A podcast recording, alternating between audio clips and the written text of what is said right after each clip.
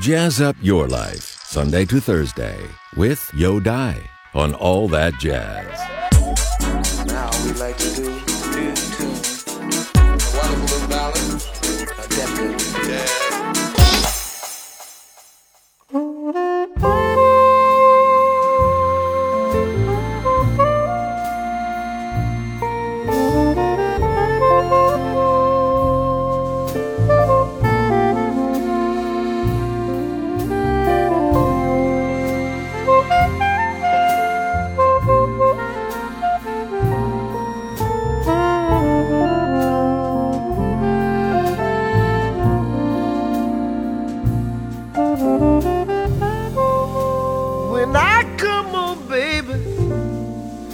I've been working all night long, put my daughter on my knees, and she says, Dad, what's wrong?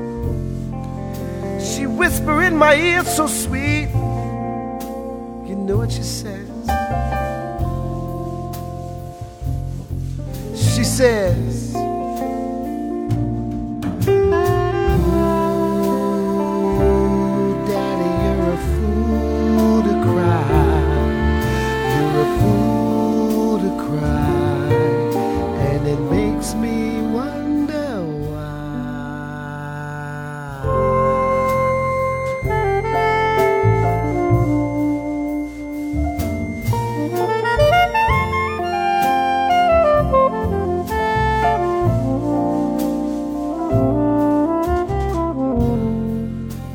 I got a woman. She lives in the poor part of town. I go to see her sometimes and we make love so fine. I put my head on her shoulder. She says, Tell me all your troubles. You know what she said? She said, you're a fool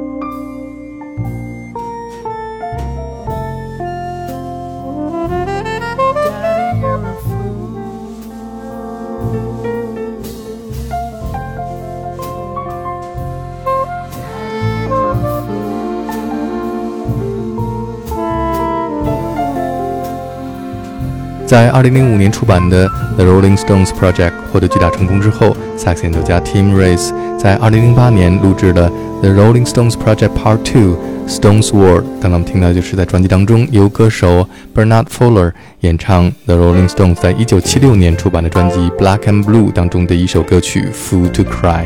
下面我们听到就是滚石乐队演唱的这首歌曲。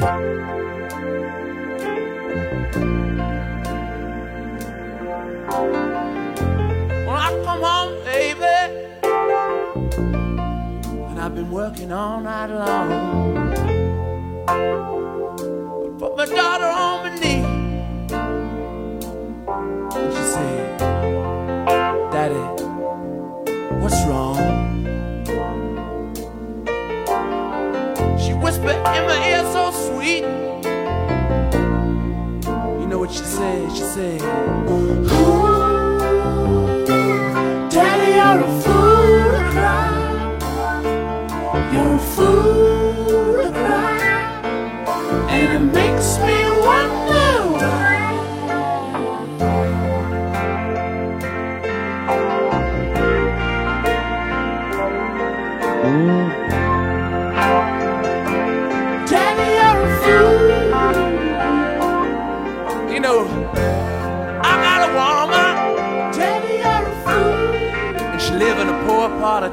Of. But I go see her sometime.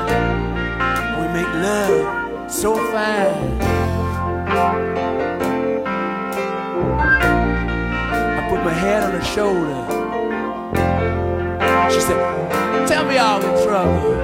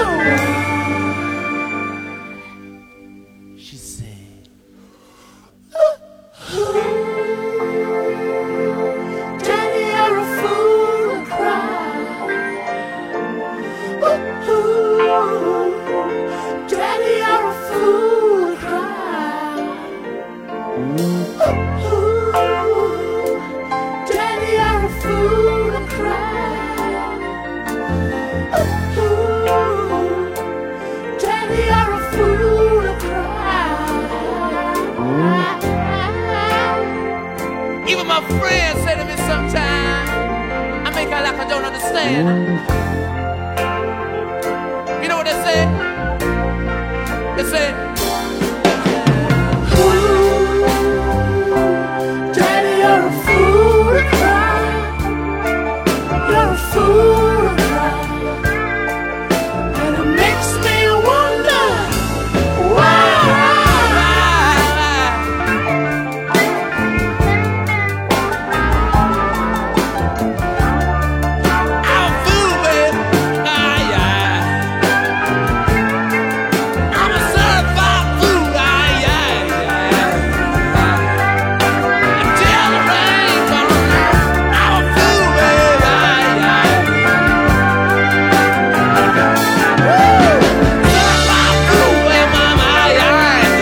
下面就请 Tim Rice 给我们介绍一下这一张用爵士乐演绎滚石乐队经典作品的专辑的创意是如何而来的。Well, um, when I first started playing with the Rolling Stones in 1999, um, after the end of that first tour, uh, I came back to New York to do a recording on a small Dutch label called Criss Cross, and um, it was all original music except the very last song. I wanted to do a song called Moonlight Mile, and the producer of that was uh, uh, uh Gerry Teekens. His label was more straight ahead jazz, and he said, You're going to do a Rolling Stone song? You can't do that. I said, Gerry, trust me, it'll be okay. So we recorded that song, and then he came into the room afterwards. He goes, You have to do a whole CD of these. 一九九九年，Tim Rice 在完成了和滚石乐队第一年的巡演之后，回到纽约录制他的个人专辑。1999在最后一首歌曲，他决定录制一首滚石乐队的作品《Moonlight Mile》。当时的制作人极力反对，但是在 Tim Rice 的坚持之下，还是收录了这首作品。当专辑发行之后，制作人改变了他的主意，希望 Tim Rice 能够录制一张完整的用爵士乐的方式演绎滚石乐队经典歌曲的唱片。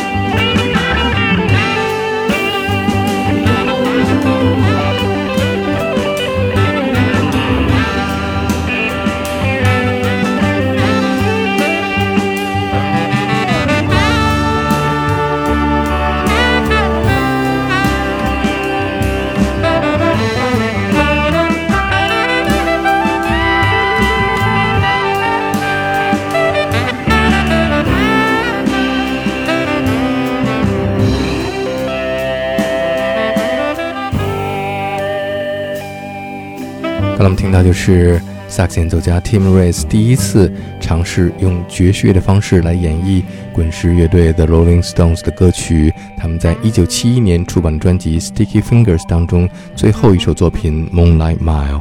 下面我们听到的就是滚石乐队当年演唱的这一首经典的抒情作品。